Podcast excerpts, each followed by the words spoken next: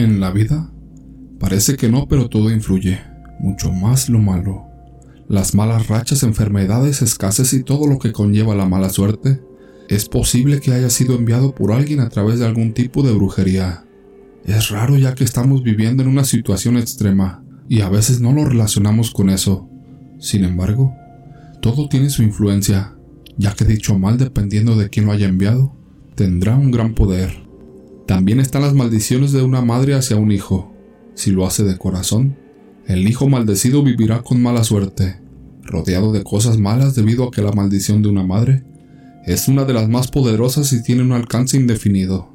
Difícilmente se podrá deshacer una maldición como esa, ya que una madre la hace con todo su ser y de alguna manera se alía con la fuerza divina. Les voy a narrar algo que me sucedió sobre estos temas para que vean por qué lo digo. Puede que les parezca algo increíble, sin embargo, les aseguro que fue real. Todo esto sucedió en 1978, por acá en el estado de Puebla. Cuando anduve de novia con el que hoy es mi esposo, todo iba de maravilla. Pero un día mi madre encontró a unas mujeres. Aquellas personas le preguntaron si ya me había casado. Mi madre les contestó que no. Entonces, ellas le dijeron que mi novio tenía un hijo con una de sus sobrinas. No sabíamos si era verdad, pero a mi madre le molestó mucho y ahí comenzó mi calvario. En mi casa empezaron a ver mal a mi novio y no solo a él, también a mí porque se molestaban de que seguía con él, a pesar de todo lo que se decía. Entonces, yo también un tanto molesta le pregunté si era verdad lo que habían dicho esas mujeres, si tenía un hijo con esa persona llamada Silvia. Ellas son de Oaxaca. Mi novio me respondió que no. Sí había sido su novia, pero hasta ahí, porque hijos no tenía con ella. Solo era una calumnia de ellas para separarnos por coraje al haber dejado a su sobrina. Pasó el tiempo y un día me las encontré y muy burlescas me dijeron, Nunca serás feliz, de eso nos encargaremos nosotras. Dicho eso, se fueron riéndose. Así quedó esa vez. Yo no hice caso y seguí con él.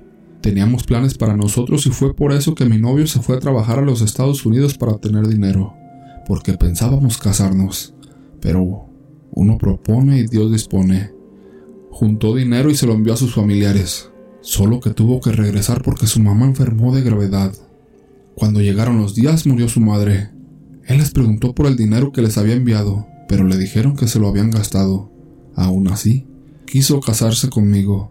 Cuando fueron a pedirme matrimonio mi madre los corrió. Al ver esto, él me dijo, vámonos, nada ni nadie nos va a impedir que estemos juntos y así nos fuimos. No obstante, mi madre me maldijo. Su coraje era tanto que ya no me volvió a recibir en la casa. Las amenazas de las mujeres estaban dando frutos. ¿Quién sabe qué nos estaban haciendo? Después de eso me embaracé, y cuando llegó el alumbramiento, mi hija no podía nacer normal. Algo la retenía y eso era muy raro. La tuvieron que sacar con forceps. Mi mamá se dio cuenta de todo y en vez de ir a ver cómo estábamos, dijo, Ojalá se la lleve la fregada con todo y su hija, pero no se le concedió, porque mi niña y yo sobrevivimos. Nació, la bauticé y no quiso ir ni a conocerla. La verdad, todo esto me dolía hasta el alma. Aún así la perdoné. Pasó el tiempo y mi hija al cumplir 11 años murió en un trágico accidente. A mí me pareció un tanto extraña su muerte.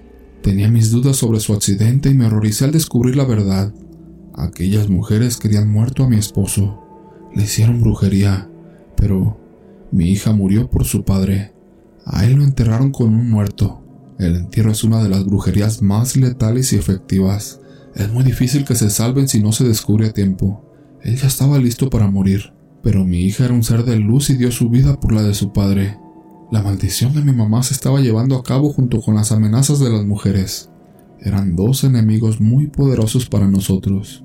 Al contarles esto, me hace recordar y el dolor se hace latente al recordarlo. Duele tanto porque siempre me la trataron mal. Todos le decían cosas feas, pero más mi mamá. Siempre me la señalaba para todo. Mientras que a los demás nietos les daba lo mejor, a mi niña le daba las obras, siendo que en mi hija no cabían los malos tratos, porque ella era inocente en todo. Quizá por eso tenía su mirada siempre muy triste. Ayudaba en todo lo que podía, ya que se desarrolló muy pronto. Era muy alta, Medía unos 65 a sus 11 años, con un cuerpo de adolescente y muy bonita. Siempre recuerdo esto como algo celestial, porque cuando la enterré, miré al cielo. Dirán que me imaginé esto, pero yo sé que fue real, porque salieron muchas palomas blancas y con una luz del cielo que bajaba. Quizás estaba despidiendo mi angelito. Con el tiempo, descubrí otra cosa que me dolió mucho también, del por qué mi madre nunca nos quiso. Yo no era su hija, me parecía tanto a él y descargó su odio y rencor con nosotros. Eso me podía tanto, ya que yo la cuidé mejor que ninguno de sus propios hijos, y la amé como a mi madre, a pesar de sus malos tratos. Pero faltaba algo más. Cuando estaba muriendo, me dijo te voy a dejar tu regalo de cumpleaños. Será algo que nunca olvidarás. No sé cómo supo que iba a dejar de existir ese día, pero ella murió un 25 de diciembre y la enterré el 26 de diciembre, el mero día de mi cumpleaños. Ese fue su regalo prometido. Hasta con eso quiso fastidiarme y lo logró. Lo más triste es que murió mi padre y no sé quién fue mi verdadera madre. Todo esto que viví me hace saber que el mundo está habitado por mucha maldad y que la brujería existe y mucha de ella es mortal. También me di cuenta de que aunque no era su hija de sangre, aún así me afectó su maldición. Tal vez porque ella me crió desde que nací y su esencia estaba impregnada en mí. Segundo relato. Yo trabajaba operando máquinas como trascabos y tractores.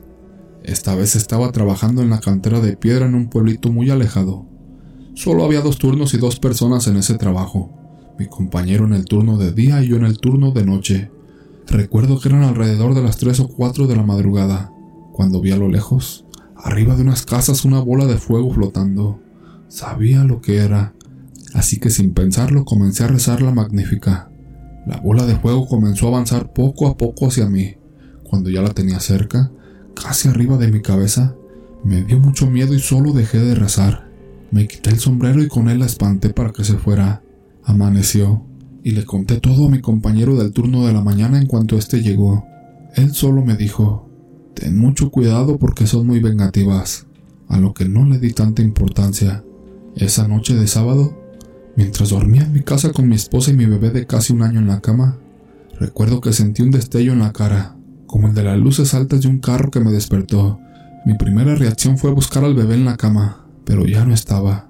Tanto mi esposa como mis hermanos mayores quienes se despertaron debido al alboroto, buscaron al bebé y no lo encontraron.